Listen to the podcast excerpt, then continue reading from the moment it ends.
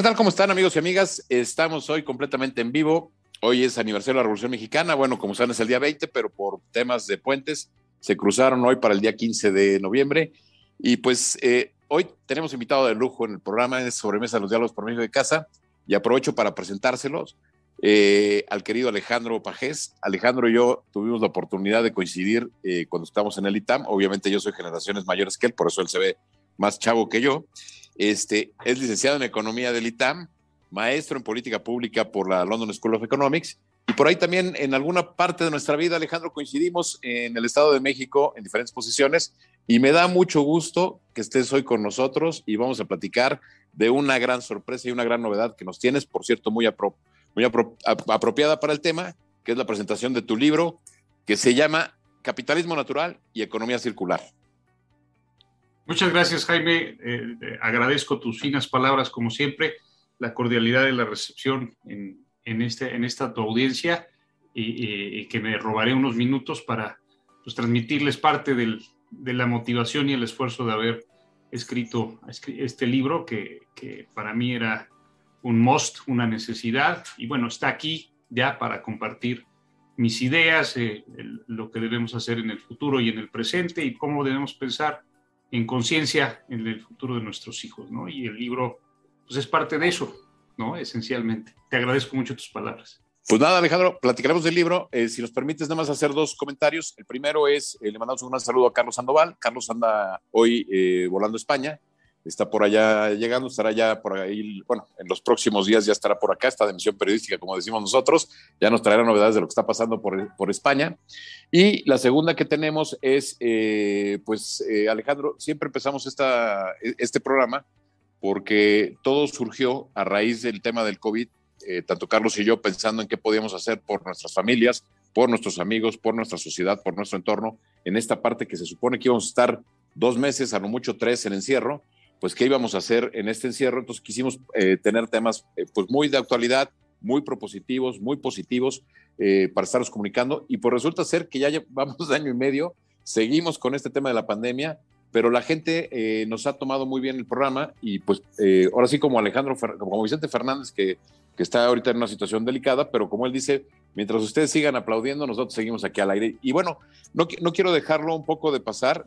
Eh, de acuerdo a los últimos datos que tenemos, estamos llegando desafortunadamente a los 300 mil eh, fallecimientos, de acuerdo a salud, aunque hay una contradicción. La semana pasada, la propia Secretaría de Salud hablaba de que durante el 2020 y lo que vamos del 2021, ya hablaba más de, de 600 mil muertos por temas eh, relacionados al tema del COVID. Lamentablemente, este tema de la epidemia, lo que hemos comentado, hay que seguirnos cuidando, hay que seguir usando el, el cubrebocas, hay que seguir lavándose las manos, sana distancia, protegernos, eh, porque este tema, pues aparentemente va de bajada, pero hoy eh, nos llega de la Organización Mundial de Salud que pudiéramos estar para enero en una cuarta etapa. Entonces, pues seguir cuidándonos, no queda de otra. Y, sin más preámbulo, querido Alejandro, este, pues entremos al tema de lo del libro. Este, Alejandro, yo te diría, eh, estamos en un momento crucial y crítico a nivel mundial. acabamos de ver en lo que vimos ahora en Glasgow con la COP26, pues eh, nos mandaron un mensaje muy claro. Estamos en la última llamada del cambio climático. Si no bajamos la temperatura, esto puede ser irreversible.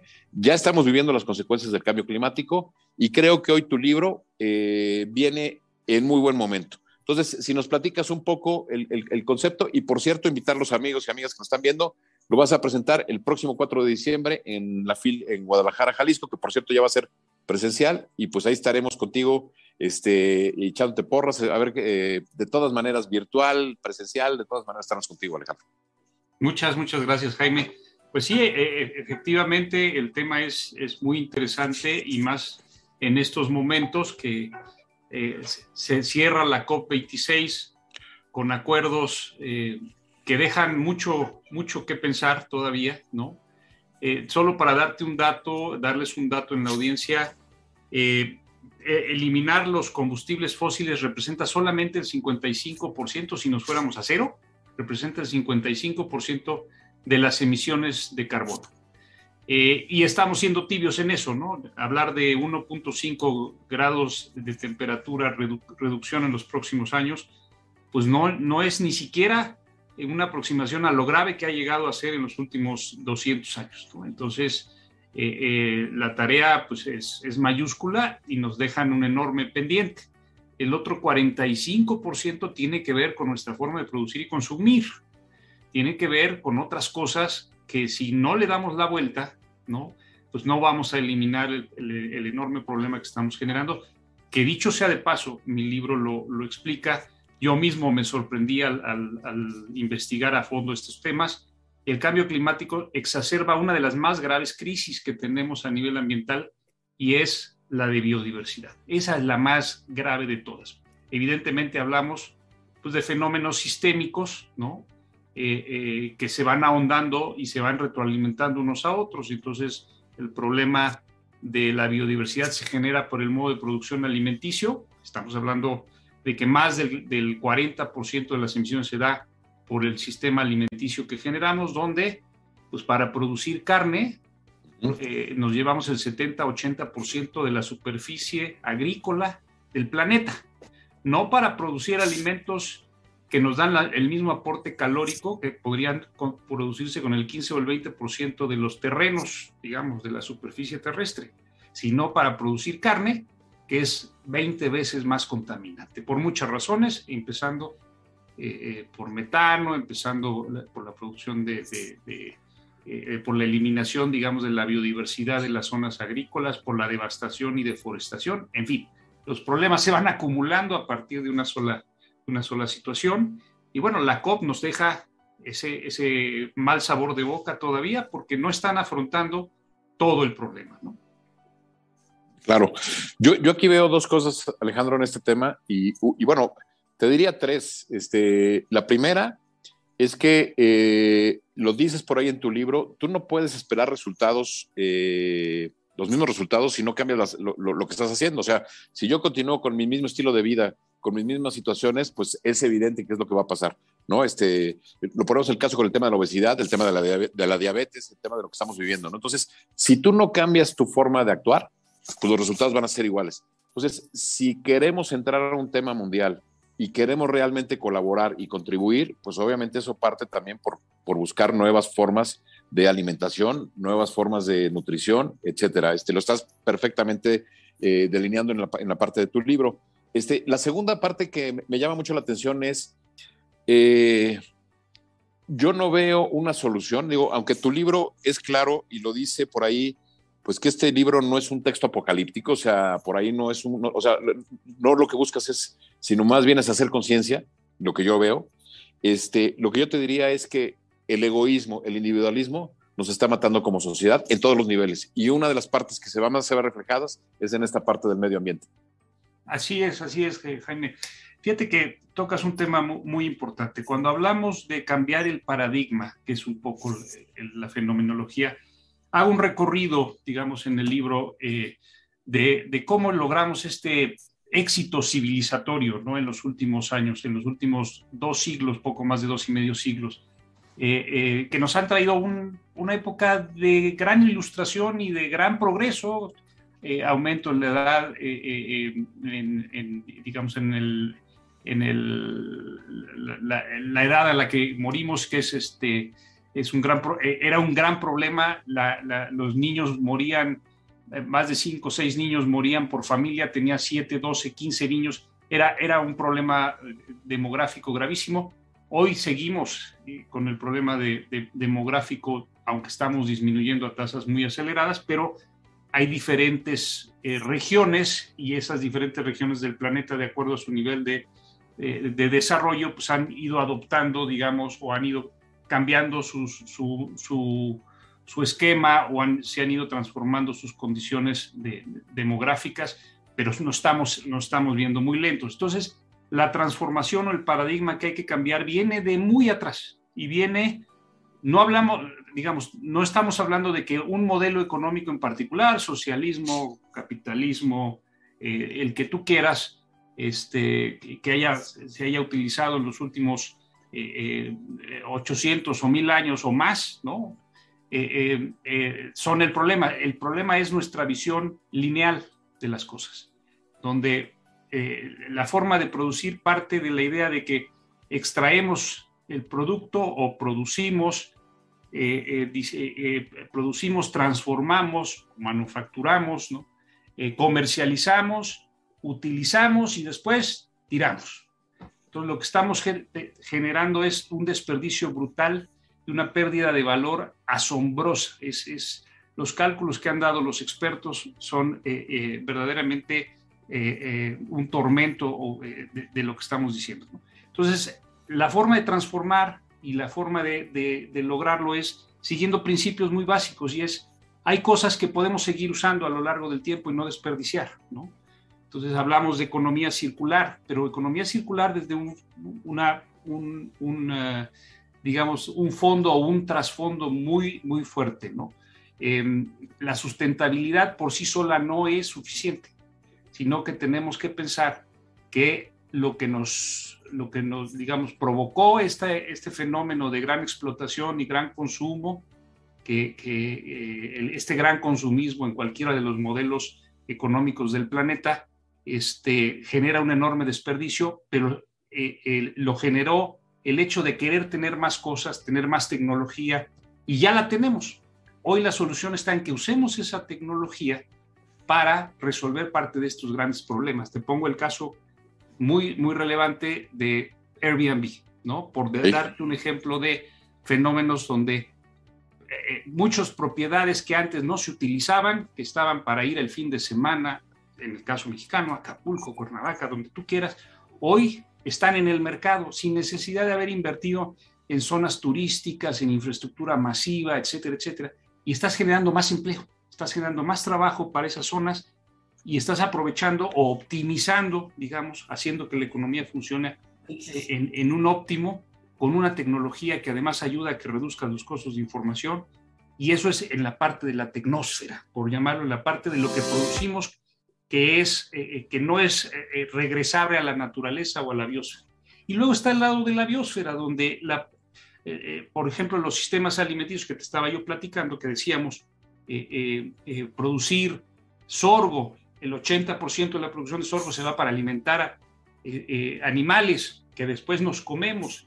Entonces, todo eso necesita transformarse en un modelo circular, en un modelo regenerativo, donde también alimentemos la posibilidad de que regrese la vida que antes estaba en esas zonas. Mm. Uno de, porque digamos, parte de las crisis que se van sistematizando en el, tema es que estamos acabando con la diversidad, no solo de lo salvaje, también de lo doméstico. Entonces, animales domésticos, plantas domésticas, que antes teníamos variedades muy, eh, muy diferentes, hoy nos hemos enfocado, por ejemplo, a comer dos o tres tipos de jitomate cuando hay más de 20. ¿Por qué? Porque son más fáciles de transportar, de, de, que no se pierdan en el camino, pero pierdes sabores, pierdes, eh, pierdes este, gustos, pierdes vitaminas, pierdes muchas cosas en el camino. Entonces, es un fenómeno profundo que hay que entender y tratar de buscar esa solución circular y siempre pensar en circularidad a partir del diseño, ¿no? Y ahorita vamos a esa parte. Perfecto. Hoy estamos completamente en vivo. Hoy es lunes 15 de noviembre, como lo decíamos. Es, hoy fue día feriado en México y pues tenemos algunos amigos y amigas que eh, se conectan con nosotros. Vamos a saludarlos por ahí. Eh, mandar un saludo a Bren Flores, a Carla Fernández, Marisa Ochoa. Eh, dice Marisa Ochoa, saludos de Morelia, Francisco Mora, Laura Michúa. Les mandamos un gran abrazo, un gran saludo. Y como siempre, un gusto que se conecten todos los lunes con nosotros aquí en la sobremesa, los diálogos por México de casa. Y pues hoy, como lo decíamos, tenemos al gran Alejandro Pajés, Alejandro, licenciado en Economía del ITAM, compañero mío, generaciones abajo, Ahí tuvimos oportunidad de conocernos. Eh, también maestro de política pública por la London School of Economics. Y como lo dije, eh, coincidimos por ahí en algún momento en el gobierno del Estado de México. Y Alejandro, pues un funcionario público ejemplar. Y hoy que está presentando ya eh, su libro, que, que, cuando ya sale, sale ya, ya, está en la venta, ¿verdad? Este Alejandro, tu, texto ya, ya está. está a la venta la edición impresa Adrede fue una discusión que tuve con la editorial que no queríamos tirar muchos libros porque si, si lo que estamos propugnando es desmaterializar la economía, la economía circular, pues lo peor que podía hacer es tirar 2.000 o 3.000 o 4.000 ejemplares. Entonces, ya está a la venta porque siempre hay gente que quiere tener su libro en la mano. Pero eh, eh, en los próximos días saldrá la edición del libro en electrónico en idioma español Sí. Y en, las próximas semanas la edición en idioma inglés, que trataremos de, impulsar, sobre todo en Latinoamérica, que está muy rezagada en el tema de, regeneración y de economía circular. Oye, veo que la editorial es IEXE y que ya eh, Gandhi lo está anunciando en su librería, ya está, ya está anunciado en la librería Gandhi. Digo, para la gente que, que quiera eh, enterarse más sobre este tema del capitalismo natural y la economía circular.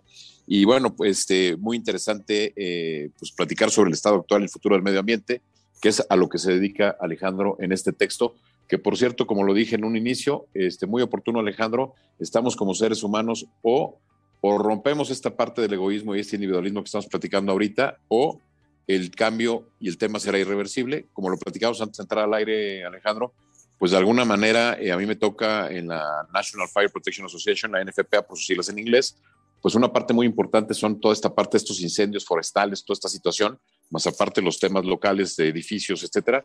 Pero el tema, eh, pues lo estamos viendo, el cambio climático, las sequías, los huracanes, eh, los incendios, pues ya, ya, ya están muy presentes en nuestra sociedad.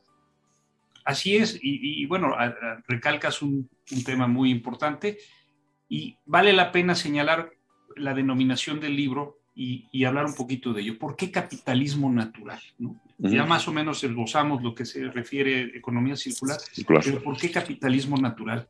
Y, aquí fue, fue eh, digamos, adrede que tratamos de llamar la atención sobre el tema, porque eh, a lo largo del, proceso de industrialización, de, lo que se ha fomentado mayormente ha sido el capital, eh, el capital de fábrica, el capital manufacturero, el capital financiero. Ese es el, que se ha fomentado. Y hemos descuidado otros tipos de capital eh, eh, eh, que curiosamente nos han llevado a ser más individualistas, ¿no? a, una competencia desmedida, a un utilitarismo salvaje, a una filosofía utilitaria y no distributiva y no, y no pensando en la naturaleza y en el medio ambiente, que son los insumos fundamentales. Pensamos que estaba dado y que eso nunca iba a cambiar. Pero hoy ese acervo de capital, bosques, selvas, océanos, ha sido verdaderamente devastado. ¿no? Y eso es lo que estamos eh, propugnando eh, al hablar de capitalismo natural. Claro, suponiendo entre economistas que podemos sustituir el capital eh, financiero por, y son perfectos sustitutos por el capital natural, que es el capital que nos ofrece, que nos, que nos brinda la naturaleza y que tiene altísimos niveles de productividad. ¿no? Si uno siembra una planta, la planta va a seguir eternamente, los árboles van a seguir mientras, mientras este, su ciclo de vida lo permita. Eh, eh, y ese es el tema que estamos tratando de, generar. Hablar de los mecanismos para restaurar, para, para reponer ese capital, ese acervo natural, que sin duda nos va a dar mucho, mucho, mucho, eh, y nos da mucho porque la mayor parte de las contribuciones en el sistema de salud provienen de la naturaleza si vamos extinguiendo animales, dejamos de tener soluciones. Dice, eh, ha dicho David Attenborough, está una de las citas del libro, eh, David Attenborough es un famosísimo naturalista eh, del Reino Unido y es un luchador social sobre el tema medioambiental, que el número de soluciones que tenemos para los problemas del ser humano es tan grande como el número de biodiversidad que existe en el planeta, ¿no? Y hablamos de millones y millones. No se sabe cuánto exactamente. El consenso habla de 8 millones de variedades de especies, ¿no? Pero pues podría haber 100, 200, cada día descubrimos algo más, ¿no? Y eh, datos tan curiosos como en un solo árbol eh, en, la Amazonia se pudieron encontrar más de 4.000 especies de escarabajos. Si eso lo extrapolamos y eran endémicas del árbol, ¿no? Si eso lo extrapolamos al resto de las selvas, cuánto podemos tener es, es indescifrable, ¿no? Es un, Imagínate los océanos. Y entonces el propio libro eh, toca ejemplos muy claros de esas contribuciones, porque tenemos que hacer conciencia de cosas que creemos que están dadas. Claro. Como el oxígeno, ¿no? Como, como la vida marina. Y no es cierto, la estamos perdiendo a tasas agigantadas. Las ballenas azules desaparecieron en la, en la época de la caza, eh, cuando se utilizaban los aceites para, para el, sector energético, para, producir eh, grasas y aceites, había 300 mil ballenas azules.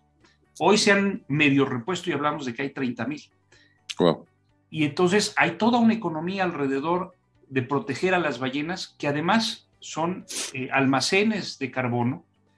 Una sola ballena puede almacenar por más de 80 años y luego cuando se hunde en el, océano, eh, cuando muere, mantiene ese carbono adentro.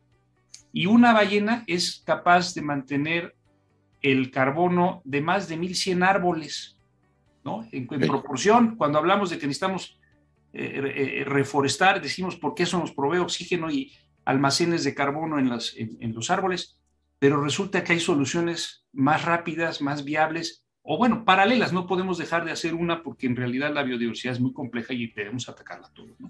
Pues es, es claro, por lo que estás diciendo, que hoy en día además, eh, pues esto no se arregla solo, necesitamos de líderes, de un liderazgo mundial y creativo que nos lleve por estos caminos que tú estás proponiendo en este texto tan interesante. Y te digo, tan interesante por los momentos que estamos viviendo, porque pues digámoslo así, nos estamos acabando el planeta, este, ya, ya es un tema urgente, ya, ya es un tema pues de sobrevivencia, ¿no? Este, Alejandro, aunque como lo dije, tu libro eh, no busca eh, pues esta parte de, pues de ser pesimista, sino es cómo, cómo generamos y cómo construimos a partir de lo que tenemos, ¿no? Así es, así es. No, no, no debemos ser pesimistas porque evidentemente ha habido cambios en, el comportamiento humano, en el comportamiento de, de los grupos sociales, de los países, hacia construir en favor de un, mejor planeta. Y eh, eso ha permitido que cambiemos esa, ese pensamiento individualista hacia un pensamiento de acción colectiva, hacia un pensamiento donde no todo es competencia, sino que podemos ir cooperando, ¿no? Claro. Eh, eh, y, el, problema es que si no lo logramos, los efectos sí pueden ser verdaderamente graves. catastróficos. hay, un problema sistémico que podemos ir generando a lo largo eh, de, de, la influencia o del trabajo que se realiza.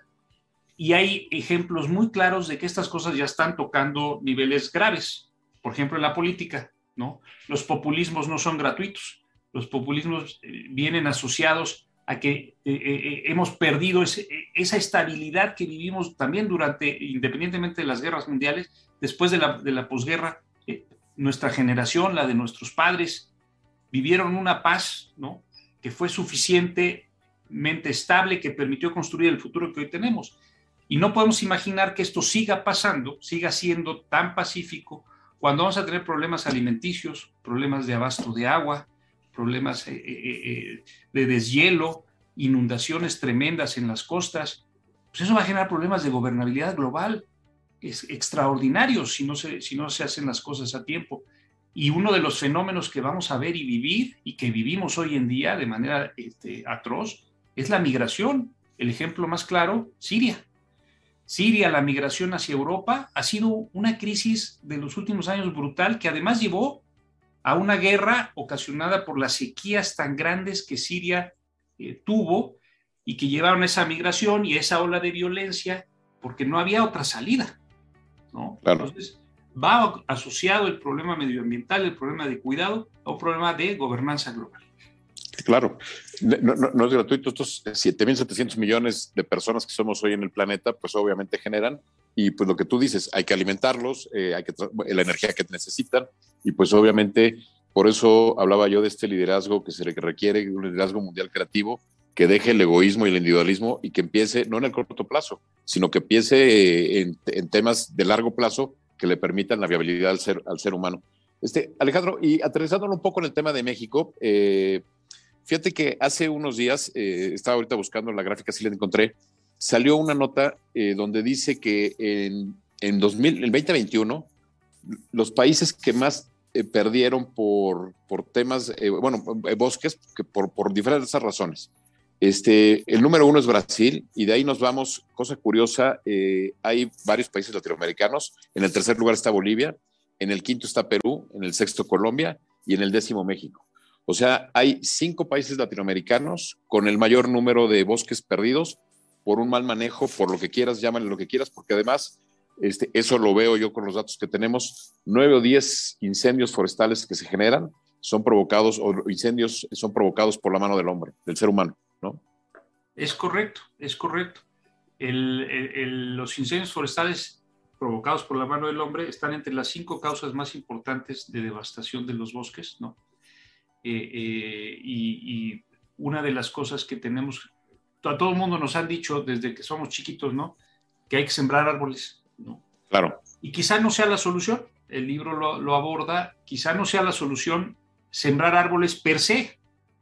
Hay que hacerlo con inteligencia y hay que hacerlo con, con detenimiento. Hay eh, mucho de, del aporte de las tecnologías de la información. Nos permite hoy contar con un dimensionamiento muy claro de dónde se deben sembrar árboles, ¿no? Hay estudios eh, geoespaciales con, con, satélites a nivel mundial que han contado propiamente cuántos trillones de árboles eh, hay aproximadamente, ¿no? y cuántos trillones tendríamos que sembrar y en dónde tendríamos que sembrarlos, dónde se da más productividad en el tema. Y es curioso porque hablamos ya no de la reforestación, sino de la proforestación. ¿Qué significa esto? Que debemos atender o atacar los bosques que todavía mantienen parte de su origen, digamos, bosques, bosques que, que, no se han eh, eh, eh, dañado del todo, son más fáciles de reponer en la periferia evitar que se sigan destruyendo para que estos bosques crezcan y sean mucho más productivos y más eh, eficientes en la creación de oxígeno y en la creación de otras cosas. Pero por, eso mismo, Alejandro, eh, perdón que te interrumpa, me llama mucho la atención el programa estrella del gobierno del, presidente López Obrador, uno de, los, uno de los programas estrella, que es este de, Sembrando Vida, este, me llama mucho la atención porque voy a poner un, ejemplo, tú eres experto en temas de políticas públicas, en crearlas, este, a mí me tocaba ejecutar las políticas públicas, este, yo me dediqué más a la ejecución, pero me llama la atención en el tema, y permíteme este ejemplo rápido, fíjate que en la India, y lo voy a cambiar de giro para que podamos entender qué pasa con este programa de Sembrando Vida. En la India tuvieron un problema de muchas eh, cobras de víboras eh, en algún poblado ahí de la India, y entonces lo que el gobierno local hizo fue decir, oigan, pues, este, pues por cada víbora que me traigan ustedes, pues yo les pago, ¿no? Entonces, este, pues empezaron a ver que de repente la curva empezó a disminuir pero misteriosamente de repente la curva aumentó en lugar de disminuir. Y cuando empezaron a estudiar el fenómeno de qué había pasado, se generó un incentivo perverso, y el incentivo perverso fue que se empezaron a crear granjas de víboras, donde la gente creaba las víboras y llevaba las víboras para que se las compraran. Hago este símil por el tema del programa Sembrando Vida, porque pareciera que está pasando lo mismo. Al gobierno dar el dinero y no, y no verificar y no supervisar, pues lo que se están haciendo es arrasando con áreas de bosques, áreas este, que hoy en día están sembradas, para poder sembrar y que el gobierno les pague y les dé dinero. Entonces, este incentivo se me hace muy perverso. Este, no, no, no sé si estés de acuerdo conmigo con este tema de Sembrando Vida, este, Alejandro. Eh, sí, coincido. Eh, eh, es una etiqueta del gobierno que es claramente nociva para, para, los ecosistemas. El, el, libro, por ejemplo, enfoca una, una de los mecanismos de proforestación más interesantes para evitar la desertificación o acabar con la desertificación en la, en la frontera africana septentrional entre el desierto del Sahara y la zona del Sahel, ¿no? que lleva ya más de 20 años en, de ese esfuerzo que han hecho las propias comunidades para reforestar su zona, y lo que ha evitado es la migración hacia Europa porque están alimentando a su gente, están logrando que regrese la biodiversidad de esa zona y deteniendo la desertificación que es gravísima. Aquí en México no está pasando nada de eso, al contrario, los, los incentivos son totalmente perversos para deforestar nuevamente en favor de generar un X empleo que tampoco tenemos muy claro que esté funcionando. Claro, claro. Este, pues es, lamentable, Alejandro. Estamos ya llegando a los últimos dos minutos que tenemos del programa, este, pero no, no, no quisiera dejarte ir sin que nos mandes un último mensaje pues, sobre el libro. Invitar a nuestros amigos y amigas que están viéndonos hoy en vivo o a través de nuestras plataformas de Telered en Facebook, YouTube, en Spotify este, pues que puedan eh, adquirir tu libro. Este, que nos des un último mensaje, Alejandro. Este, obviamente aquí el tiempo pues pesa, pero pues es un gusto hablar contigo y saber que hay un mexicano muy preocupado por el tema, que acaba de escribir un libro, en consecuencia, muy oportuno sobre esta situación que estamos viviendo como seres humanos. No, muchas gracias, Jaime. Yo creo que lo que tengo que decir es, eh, el libro nos permite abordar muchos de los temas que hoy son preocupantes para todos, no solo de cambiar el paradigma del modelo económico y acabar con la linealidad, sino buscar cómo capitalizar la naturaleza, cómo generar esos nuevos acervos, pero también cómo generar negocios, negocios circulares y sustentables. Hay mucho que hacer, la tecnología está de nuestro lado. Y entonces eh, eh, hay muchos ejemplos, muchas cosas, y entre más te metes, más vas a encontrar. ¿no? Hay grandes avances, hay grandes soluciones, se, puede lograr con el consenso global, con el consenso de, los países, de las economías. Podemos hablar de políticas públicas verdes, de nuevos impuestos verdes, de financiamiento verde, todo lo abordamos dentro del libro de una forma amena para que la gente eh, eh, eh, entienda esta problemática de una manera sencilla. ¿no? Por supuesto, está a disposición de ustedes. Yo estoy a disposición de ustedes para platicar, para conferenciar sobre cualquiera de estos temas. Alejandro, ¿dónde te podemos contactar? La gente que nos está viendo, si quieres saber en, redes sociales en qué estás, en Twitter, en Facebook, este, ¿con qué nombre estás? Sí, estoy en Twitter, Alejandro Pajés en Facebook, a, a Pajeste en Twitter, em, este, también estoy en LinkedIn como Alejandro Pajés. Eh, en fin, me, van a encontrar, hay muchos pajés, pero bueno, este Alejandro Pajés ahí está solo, Perfecto, perfecto. Pues invitar a nuestros amigos y amigas otra vez a leer eh, Capitalismo Natural y Economía Circular. Me quedo también con el subtítulo eh, muy interesante, Cómo restaurar el planeta al diseñar materiales, negocios y políticas sustentables, que muchos se necesitan. Muy oportuno el libro. Esperamos la presentación ya el 4 de diciembre ahí en Guadalajara en la FIL, Alejandro, y este y pues nos vemos próximamente pues, para seguir platicando del tema, de verdad muy interesante. Te deseamos todo el éxito con el libro, eh, con esta presentación. Seguro tendrás mucho éxito conociéndote tu capacidad y tu profesionalismo y tu dedicación con la que expones tus ideas. Y pues este, si nos aceptas una plática después, posterior, pues encantados aquí de recibirte, querido Alejandro. Fabuloso, aquí estamos listos a lo que necesites, te aprecio mucho. No, pues este, eh, antes de despedirnos, decirle a nuestros amigos y amigas que no se pierdan los programas de Telered. De Telered. Eh, estamos aquí en, en, la noche, hoy tenemos Amigos del Bar. Eh, mañana tenemos El Mundo en 12 Minutos con Estefanía Naro. Bueno, hoy los amigos del bar me imagino que hablarán del tropiezo de la selección mexicana contra Canadá, contra, perdón, contra Estados Unidos, ya estoy paticinando de mañana, contra Estados Unidos el viernes, esperamos que no pierdan mañana contra Canadá, van a jugar a menos 10 grados centígrados, ya eh, los amigos del bar nos platicarán. Mañana tenemos eh, con Estefanía Naro, tenemos El Mundo en 12 minutos. El miércoles tenemos Verdades que Desnudan con Laura Michúa, Adi Rosado, Freda Leal. El jueves tenemos Hoy con Dios y el viernes, eh, cada 15 días, tenemos la Asociación Presidencial con Pablo Rivera y Carlos Sandoval. Este, muy interesante el programa que acabamos de iniciar y pues invitarlos. Alejandro, un gusto y pues un gran abrazo para toda la gente que nos vio. Este, yo me despido y comentarles, pues como lo dije, muchas gracias a todos y Carlos Sandoval se incorporará en los próximos días, está volando a España, pero próximamente estará aquí con nosotros. Muchas gracias a todos.